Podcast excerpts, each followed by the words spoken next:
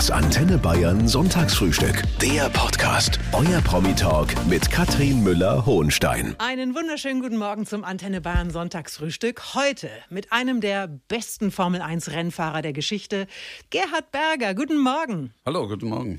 Herr Berger, Sie leben in Wörgl in Tirol. Ich habe nachgemessen, das sind 24 Kilometer bis zur deutschen Grenze. Welches Verhältnis haben Sie zu Bayern? Bei den Bayern frage ich mich immer, gehören wir zu den Bayern oder die Bayern zu uns? Also da ist äh, ein sehr äh, enger Draht. Äh, der einzige Teil in Deutschland, der uns Österreicher richtig versteht. Äh, wir haben uns da schon immer ein bisschen schwer mit der Sprache. Also wir, wir verstehen die Deutschen sehr gut, aber sie haben manchmal, speziell im Norden, schon ihre Schwierigkeiten. Aber Spaß beiseite, ja, mit Bayern immer ein gutes Verhältnis gehabt, äh, auch mit ihren Biergärten und äh, mit ihrem Spaß äh, auch vergleichbar mit uns. Es ist auf jeden Fall wunderbar, dass Sie heute Morgen bei uns sind. Herzlich willkommen. Heute frühstücken wir mit einem Österreicher. Gerhard Berger, früher Formel-1-Fahrer, heute Chef der DTM.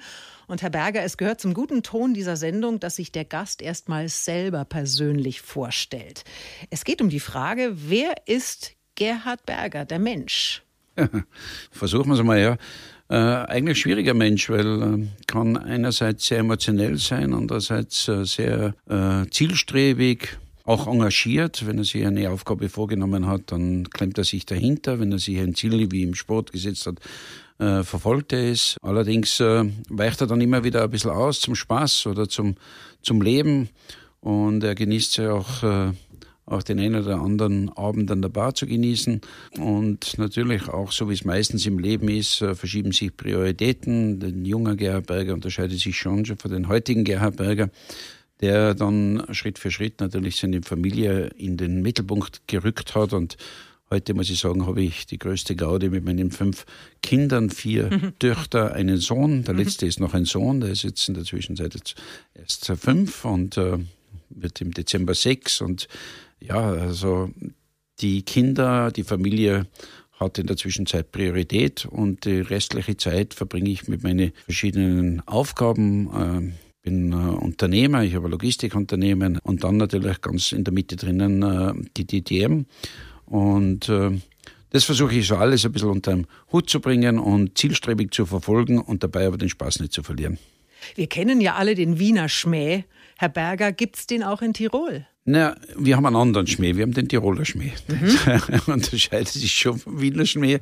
Äh, der macht uns auch ein bisschen eigen und äh, die Leute, die Tirol besser können, sieht man natürlich, dass es, äh, dass, dass Tirol natürlich ein Großteil der Bevölkerung aus Bauern besteht, die einerseits natürlich mit harter Arbeit unser Land prägen, aber andererseits auch sehr Sturköpfe sind. Und wir Tiroler sind auch bekannt, dass wir halt schon auch da oder dort auch ein bisschen sture Linie fahren. Stur sind Sie, na, das kann ja heiter werden. Ja, stur auf alle Fälle. Und wie ich vorher gesagt, manchmal ein bisschen gemischt mit viel Spaß, manchmal gemischt mit viel Zielstrebigkeit, aber am Ende des Tages äh, hat so jeder seine Eigenheiten und die habe ich auch. Und heute mit dem früheren Formel-1-Rennfahrer Gerhard Berger, der in Wörgl in Tirol geboren und aufgewachsen ist, unweit der deutschen Grenze. Ihre Kindheit in Tirol, Herr Berger, beschreiben Sie fast ein bisschen wie im Wilden Westen. Um Himmels Willen. Ah, das, ich glaube, ist der falsche Ausdruck, um Himmels Willen, sondern es war eine so schöne Kindheit, ähm, dass ich sie eigentlich nur jedem wünschen könnte. Also ich, ich, ich sitze manchmal so in der Ecke und denke mir, bin eigentlich immer nur auf die Sonnenseite gefallen, weil ich bin schon als, als junger Bursche immer jeden Tag aufgestanden, habe Freude gehabt am Leben, habe Freude gehabt am Spaß, habe Freude gehabt an dem, was ich gerade an diesem Tag gemacht habe. Und das war wirklich schon aus der Kindheit heraus. Und das setzt sich fort bis zum heutigen Tag. Aber wir sind natürlich in, in Tirol, in, in, in den Bergen aufgewachsen, jetzt einmal abgesehen von den tollen Sportarten mit Wintersport, mit Skifahren, Eishockey spielen äh, und so weiter, haben wir auch zu dieser Zeit wenig Kontrollen gehabt, wenig Regeln gehabt und jeder hat so äh, viel Spielraum nach links und rechts gehabt, auch außerhalb des Gesetzes. Ich beziehe mich da so ein bisschen auf die, auf die, die Fahrten ohne Führerschein. So, die, mit wie vielen okay. Jahren? Mit, Sie haben mit dem Autofahren nicht bis zum Führerschein gewartet, Herr Berger. Nicht mit ganz. Wie vielen Jahren haben Sie denn zum ersten Mal am Steuer gesessen und das Auto auch tatsächlich gefahren? Also, jetzt ein bisschen schwer genau an, den erst, an die erste Fahrt erinnern, aber das hat begonnen mit dem Garagen ausfahren und reinfahren äh, des Autos mit meinem Vater. Äh, ohne dass er natürlich da drauf geschaut hat. Und so die ersten Gehversuche alleine waren, ich schätze mal so irgendwie mit fünf Jahren. Also Fünf. Ja, es war, war wahrscheinlich vor dem sechsten Geburtstag. Ja. ja, ja. Es hat dann natürlich auch äh, die eine oder andere Schramme links und rechts manchmal gegeben. Und, aber mein Vater hat da, dazu immer nur Lächeln drauf gehabt und äh, ah. das waren so meine ersten Gehversuche. Ja, ist das verjährt? Es ist verjährt und ja. kann man auch sagen. Und, äh, mhm. Und äh, die richtigen Fahrten sind dann relativ schnell losgegangen. So, ich glaube, so mit sieben, acht, neun Jahren war ich dann schon zum Teil ohne Nummerntafel, ohne Führerschein, irgendwo auf dem Feldwegen querfeldein unterwegs äh, und bis hin zum öffentlichen Verkehr. Und ja, das war natürlich zu der Zeit alles Kavaliersdelikte. Heute ist es nicht mehr so. Und äh, darum verbinde ich natürlich meine Kindheit mit diesem schönen Aufwachsen. Und heute mit Gerhard Berger. Der Mann ist äh, Chef der DTM, früher ein erfolgreicher Formel-1-Rennfahrer. Und das waren damals, Herr Berger, andere Zeiten. Man war, ich kann mich da noch daran erinnern, nach einem Rennen immer froh, wenn alle überlebt haben. Das war ein bisschen so, oder? Ja, aber man stellt sich das so vor, man, dass man sich mit diesem Gedanken dann auch ständig auseinandersetzt, weil das Leben ist ja das Wichtigste. Äh, äh und äh, man stellt sich ja vor, man steigt in so ein Auto ein und denkt an sowas. Nein, überhaupt nicht. Man verdrängt es komplett. Man sagt einfach, man macht das, was man am liebsten macht und man weiß, es ist gefährlich.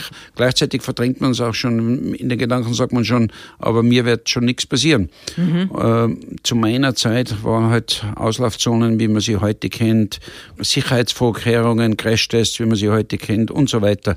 Die sind nicht im Mittelpunkt gestanden. Das ist erst viel später gekommen.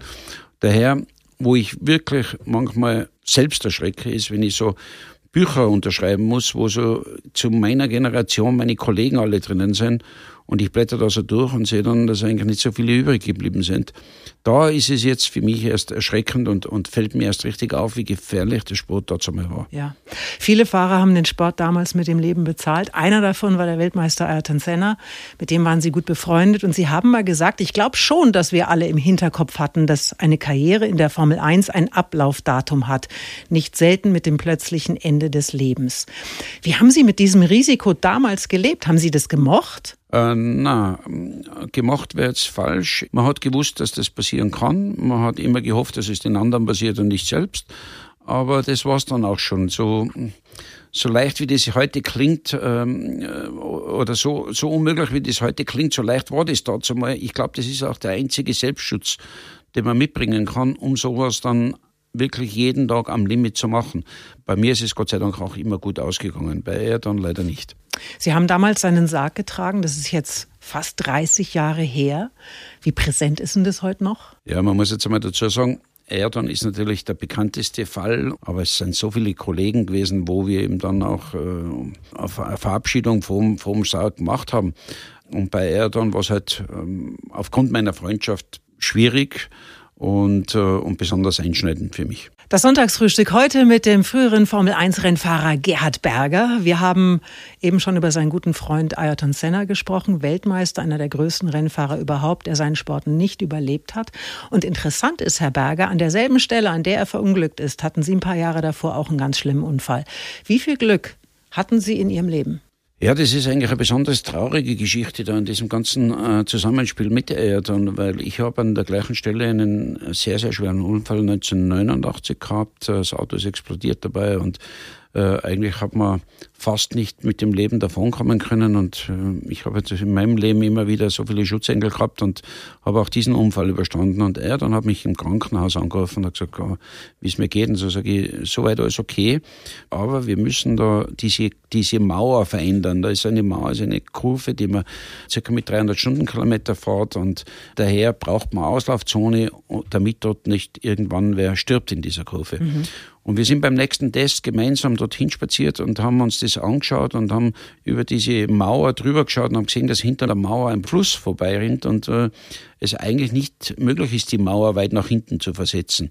Wir haben in unseren Sicherheitsgedanken dazu mal noch nicht so weit gedacht, dass wir gesagt haben, okay, da muss man Schikane einbauen und man muss die Geschwindigkeit reduzieren, sondern wir sind schulterzuckend von dort wegmarschiert, wieder zurück ins Auto eingestiegen, wieder weitergefahren und haben nichts verändert genau an dieser Stelle, zwei, drei Jahre später, ist er dann, dann verunglückt. Ja, mein Wahnsinn. Ja, Wie war denn ansonsten das Leben früher in der Formel 1? Erst Rennen, dann die schönen Frauen. Haben Sie irgendwas ausgelassen? Naja, bei mir waren es eher zuerst die schönen Frauen und dann das Rennen. Darum bin ich nicht Weltmeister geworden. Aber die Zeit war wunderbar. Die Autos waren Raketen. Wir haben äh, Autos bewegt, die schon zu meiner Zeit in 1986, 87 1400 PS hatten, ohne irgendwelche elektronischen Hilfen und so weiter. Also das waren Raketen. Äh, und ich habe immer gesagt, dieser, dieser Ritt auf der Kanonenkugel, das ist einfach das, was äh, der Challenge dabei ist. Und das ist auch das, was die extrem fordert. Wunderschön. Aber wir haben auch durch das, dass wir dort einmal auch nicht über diese ganzen Datenmengen verfügt haben, wie sie es heute haben, haben wir auch ein bisschen Freizeit gehabt und in der Freizeit haben wir natürlich schon auch äh, unsere Späße gehabt. Wie tief, äh, Gerhard Berger, sind Sie denn eigentlich heute noch in der Formel-1-Szene verwurzelt? Gut, das, das Schwierigste für mich heute ist das Reisen. Ich habe keine Lust mehr, äh, in der Welt äh, rumzureisen und ständig äh, Flieger einzuchecken und Hotel einzuchecken und äh, die langen Wege hinter mich zu bringen. Daher gehe ich eigentlich eher selten zu den Rennen, zwei, drei Rennen im Jahr. Aber ich habe mit den, mit den Spielern der Formel 1 immer noch einen sehr engen Kontakt, bin mit denen immer im Austausch. Also ich bin noch nahe dran am Geschäft, aber nicht so, dass ich jetzt äh, irgendwo bei jedem Rennen auf der Bühne stehe. Zuletzt, und das war natürlich in Deutschland ein Riesenthema, hat Sebastian Vettel seinen Rückzug bekannt gegeben. Er will nicht mehr, er hört nach der Saison auf, hatte auch Selbstzweifel geäußert. Herr Berger, was ist das für für einer, der da geht aus Ihrer Sicht? Also ich kenne den Sebastian ja eigentlich sehr gut, weil äh, ich war dort einmal Mitbesitzer bei Toro Rosso. Also das Team Toro Rosso war 50 Prozent Gerhard Berger, 50 Prozent Repul. Und unser erster Fahrer dann in dieser Zeit war der Sebastian Vettel. Und ich kann mich noch gut erinnern, wenn wir dann reingesessen haben und uns einmal angeschaut haben, was er jetzt wirklich kann oder was man ihm zutrauen kann, haben wir schon nach den ersten Testfahrten gesehen, dass das ein Besonderer ist, dass der Sebastian dort einmal mit, ich glaube, er war so 17, 18 Jahre äh, oder vielleicht 19, aber schon äh, Fragen gestellt hat wie ein 30-Jähriger, der sich schon äh, in die Themen ganz tief eingearbeitet hat, der Speed gehabt hat, der sofort gute Linie gefunden hat, der einfach ein richtig cleveres Bürschchen war. Danach sind vier Weltmeisterschaften gekommen beim Sebastian, hat mich nicht äh, verwundert, äh, weil er einfach ein wirklich herausragender Rennfahrer war und einen tollen Job gemacht hat. Und ich muss sagen, er war auch immer ein sehr höflicher, sympathischer Bursche bis heute. Allerdings muss ich sagen, jetzt im, in, in der letzten Phase äh, hat er natürlich seine Interessen sich verändert und wie ich eingangs gesagt habe, das ist ganz normal im Alter und ich, ich, ich, mir, mir gefällt auch, dass er jetzt äh, sich für Themen einsetzt, die vielleicht nicht unbedingt zum Motorsport passen. Es ist nur sehr, sehr schwierig momentan noch im Motorsport tätig zu sein und trotzdem diese Themen schon auf die Bühne zu bringen und, äh, und sie versuchen zu verknüpfen. Da kommt man immer ein bisschen so in den Interessenskonflikt, aber unterm Strich wird der Sebastian das gut machen. Und heute mit einem Gast aus Österreich. Gerhard Berger, 210 Formel 1 Rennen hat er bestritten, zehn davon hat er gewonnen. Und Sie haben mal gesagt, Herr Berger, ich habe das Risiko genossen und auch gesucht. Was ist das für ein Spiel mit der Gefahr? Ich habe jetzt neulich zum Beispiel erst wieder von so einem Freeclimber gelesen, der ist in London ohne Sicherung einen Wolkenkratzer hochgeklettert. Und da wird mir beim Lesen schon schlecht.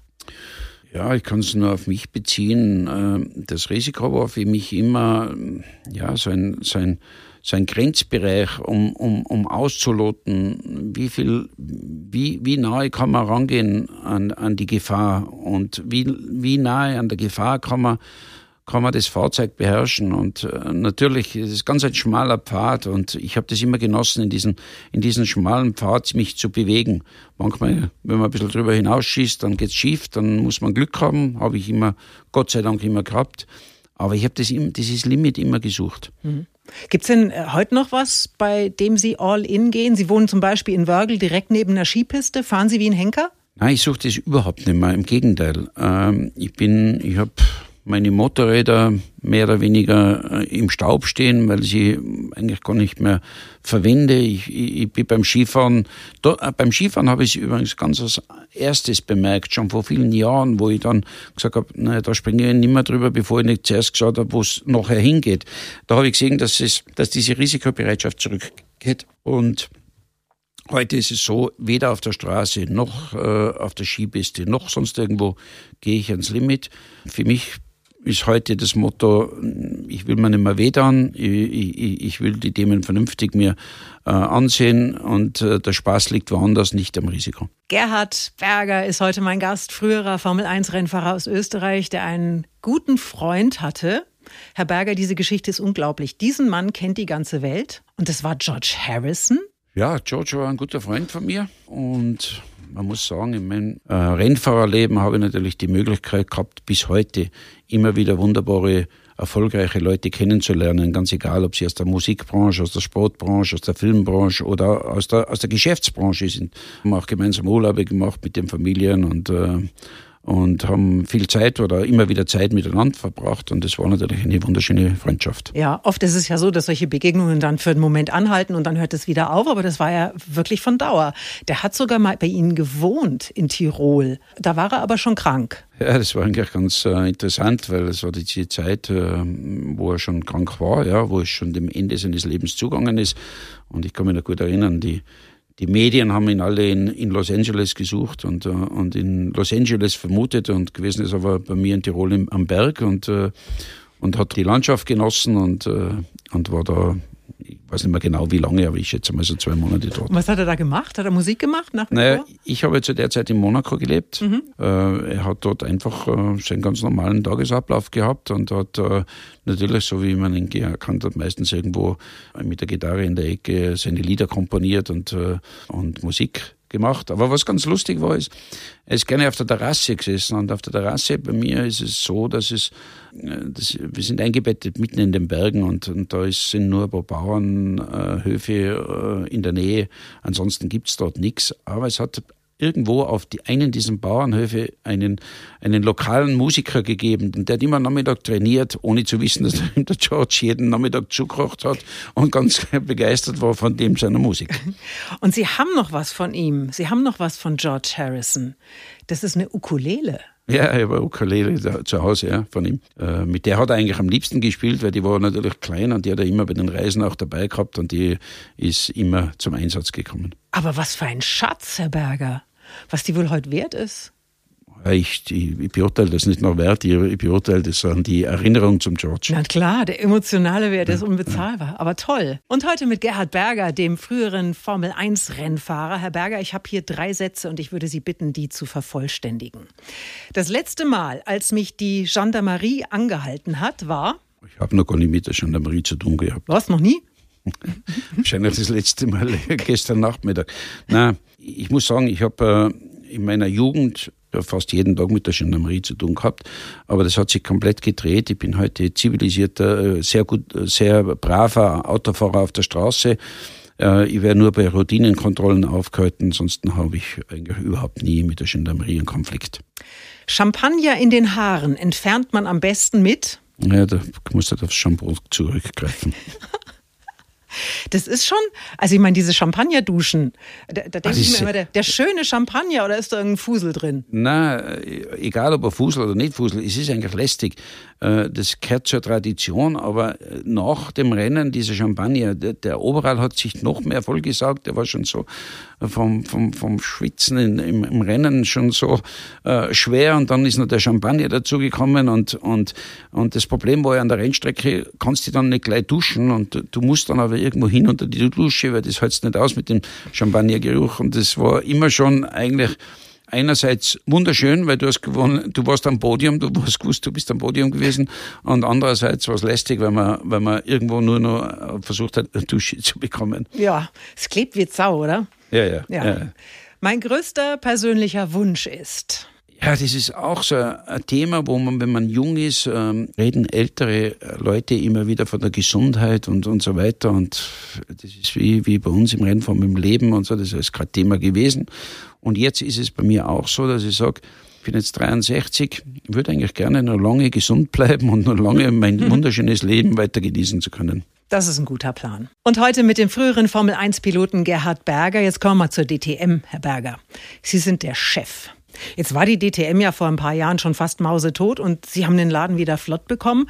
22 war ein Rekordfeld am Start, 29 Fahrzeuge insgesamt und man rennt Ihnen aktuell die Bude ein, stimmt es? Naja, ich, ich, ich glaube, die, die Bäume wachsen in den Himmel. So eine Entwicklung geht Schritt für Schritt. Was wir sehr gut hinbekommen haben, wir haben das bedruckt verändert und neu aufgebaut. Die, der Wunsch der Fans war immer, mehr Marken am Start zu haben, mehr äh, Fahrzeuge am Start zu haben. Und äh, das haben wir mit diesem Umbau sehr gut hinbekommen. Das heißt, die Fans bekommen heute einen tollen Motorsport zu sehen, der einerseits die besten GT-Fahrer weltweit am, am am Start hat. Also hinter der Formel 1 sicherlich die, die beste äh, Serie, härteste Serie vor allem. Wir haben sechs Marken und vor allem die, die starken Marken wie Ferrari, Porsche, Lamborghini, BMW, Audi, Mercedes.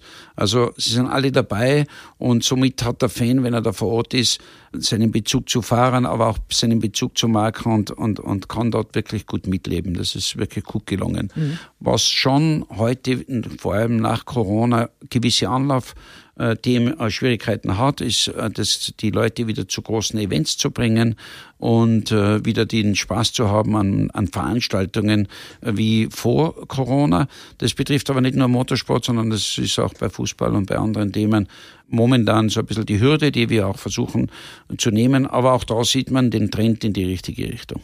Also es ist doch schön, dass sich wieder was rührt. Also jetzt das DTM-Finale am Hockenheimring Gerhard Berger vom 7. bis zum 9. Oktober. Und wer noch Lust hat, sich das anzuschauen spontan, was erwartet da die Fans? Wer noch nie bei so einem Rennen war?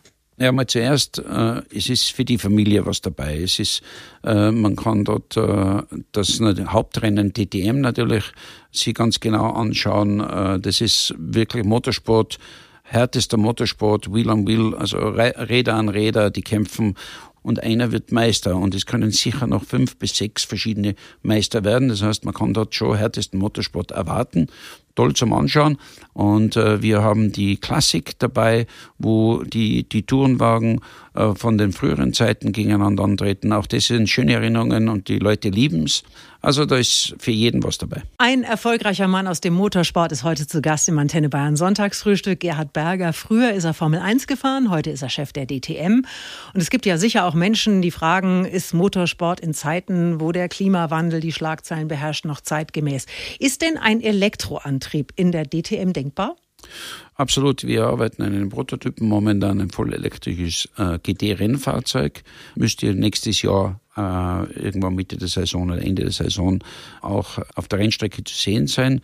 Höchst interessant. Es hat äh, einen voll elektrischen Antrieb mit vier Elektromotoren auf jedem Rad, äh, mit Leistungsabgabe von ca. 1300 PS im Qualifying. 1300 PS? Ja, das wird ein, ein Elektromotor. Ein, ja, das wird ein Gerät, das wirklich auch die Rennfahrer an, die, an ihre körperlichen Limits treiben wird. So muss Ui. es auch sein.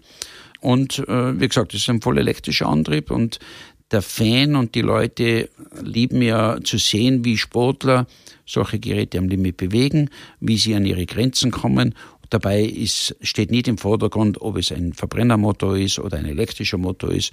Und das versuchen wir nächstes Jahr mal so gegenüberzustellen und dem Fan dann zu überlassen, was ihn begeistert oder was ihn nicht mhm. begeistert. Wie schaut es denn mit der Reichweite aus? Ist nach drei Runden Schluss? Na, überhaupt nicht, äh, sondern wir planen momentan mit 25 Minuten Rennen. Mhm. Ich glaube aber bei der jetzigen Entwicklungs, äh, äh, beim jetzigen Entwicklungstempo, äh, dass sich das bis dorthin aber auf 30 Minuten einpendeln wird und das ist dann schon eine ordentliche Renndistanz. Aber es rühren keine Motoren.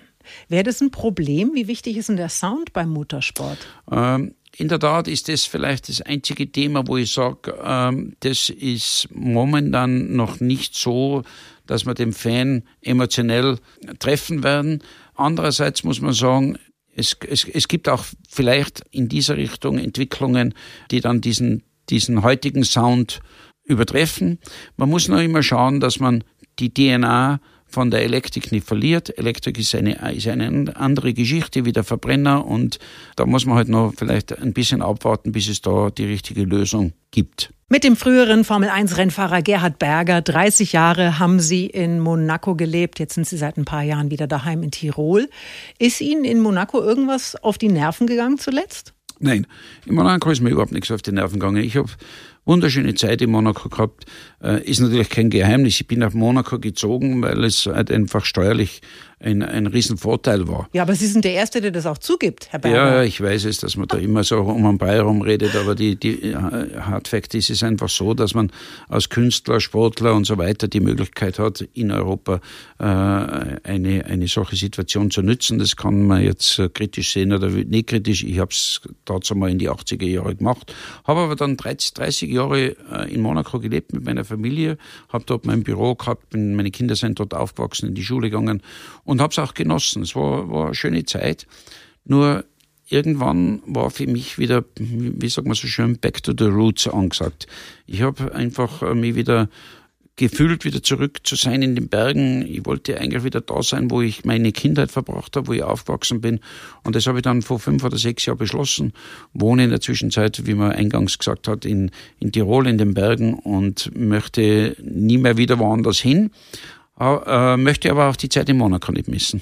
Jetzt sind Sie wieder daheim in Österreich und da bist du ja unsterblich, wenn du die Streif gewinnst. Wie ist denn das mit der Formel 1? Wie wird das angenommen von den Österreichern? Ja, also zuerst äh, Skifahren ist natürlich im Zentrum der österreichischen Motorfans und da wiederum Streif ist ein einmaliges Erlebnis und ein Streifsieger äh, geht auch in den Büchern in Österreich ein und äh, wird dort auch ewig äh, gefeiert werden. Aber auch Motorsport hat einen Riesenstellenwert in Österreich, äh, begonnen schon mit Jochen Rinter, mit Niki Lauda. Wir sind ein Motorsportland. Wir, wir spielen auch eine große Rolle im Motorsport. Es gibt die Engländer, dort sage ich immer, ist der Motorsport geboren, aber Österreich ist dann schon gleich mit dabei, egal ob bei den Teams wie das Red Bull Team, äh, wie in der Formel 1 oder wie äh, bei Mercedes ein Österreicher mit Toto Wolf vorne äh, die Fäden zieht oder die Rennfahrer, die es gegeben hat. Und Österreich liebt Motorsport und äh, ich genieße es auch immer wieder, weil ich sage, äh, in Österreich einer der Spitzenmotorsportler zu sein, hat einen Riesenstellenwert und vielleicht ein bisschen vergleichbar mit dem Fußball bei euch in Deutschland. Das ist das Antenne Bayern Sonntagsfrühstück heute mit Gerhard Berger aus Österreich, ein Formel 1 Rennfahrer früherer Zeiten, heute DTM-Chef. Und er kann es vermutlich kaum erwarten, jetzt mir sein letztes Geheimnis zu verraten, Herr Berger. Da geht es um die Frage, gibt es irgendwas, was Sie so mit der Öffentlichkeit bislang noch nicht geteilt haben, was Sie aber dringend loswerden wollen? Ich teile es auch heute nicht, ganz einfach, weil es nichts mehr gibt. die, Frage, die Frage war schon so oft da. Also, äh, ich habe kein Geheimnis, ich habe keine. Äh, ich, ich, ich bin so zufrieden mit meinem Leben, wie ich es auch eingangs schon gesagt habe, früher in meiner Kindheit, aber auch jetzt in meinem Alter. Ich, ich bin voller Begeisterung mit, der, mit dem Engagement in der DTM. Ich bin äh, voller Begeisterung mit meiner Familie, mit meinen jungen Kindern äh, unterwegs im Sport, im Skifahren, im, in der Sommer auf der Rennstrecke beziehungsweise im Pferdestall. Ich bin gesund und hoffe, dass ich das noch lange so weitermachen kann. Haben Sie ein Fahrrad? Habe ich auch, ja. Allerdings Elektro. gleich muss ich gleich äh, mit dazu sagen, weil ich werde schon manchmal äh, wird man noch immer ein bisschen schräg angeschaut, wenn man mit Elektro unterwegs ist. Ich muss sagen, ich wohne in die Berge und und mir waren die Steigungen immer zu stark, um ohne Elektro dort auch dorthin zu kommen, wo ich hin wollte. Aber das Elektrorad haben wir alle meine Probleme gelöst und somit ich irrsinnig gern in den Bergen durch die Waldwege mit meinem äh, Fahrrad und äh, schauen wir die Gegend an. Ich glaube, das weiß auch noch keiner, Herr Berger. Das geht locker durch könnte, als letztes könnte, Geheimnis. Genau, könnte das letzte Geheimnis sein. Berger fährt gerne Elektrofahrrad in den Bergen von Tirol. Es ist doch ein Traum. Und es war wirklich sehr, sehr schön mit Ihnen. Ich danke Ihnen, dass Sie sich die Zeit genommen haben für uns. Ich wünsche Ihnen alles Gute und bleiben Sie bitte gesund und fröhlich. Ich danke auch, hat Spaß gemacht und alle Fans, Motorsportfans, nach Hockenheim zu kommen, gibt es ein starkes DTM-Finale. 7. 9. Oktober, das Datum. Ja, viel Spaß dabei. Das Antenne Bayern Sonntagsfrühstück. Der Podcast. Jede Woche neu. Jetzt abonnieren oder folgen für mehr spannende Gäste und entspannte Gespräche mit Katrin Müller-Hohenstein.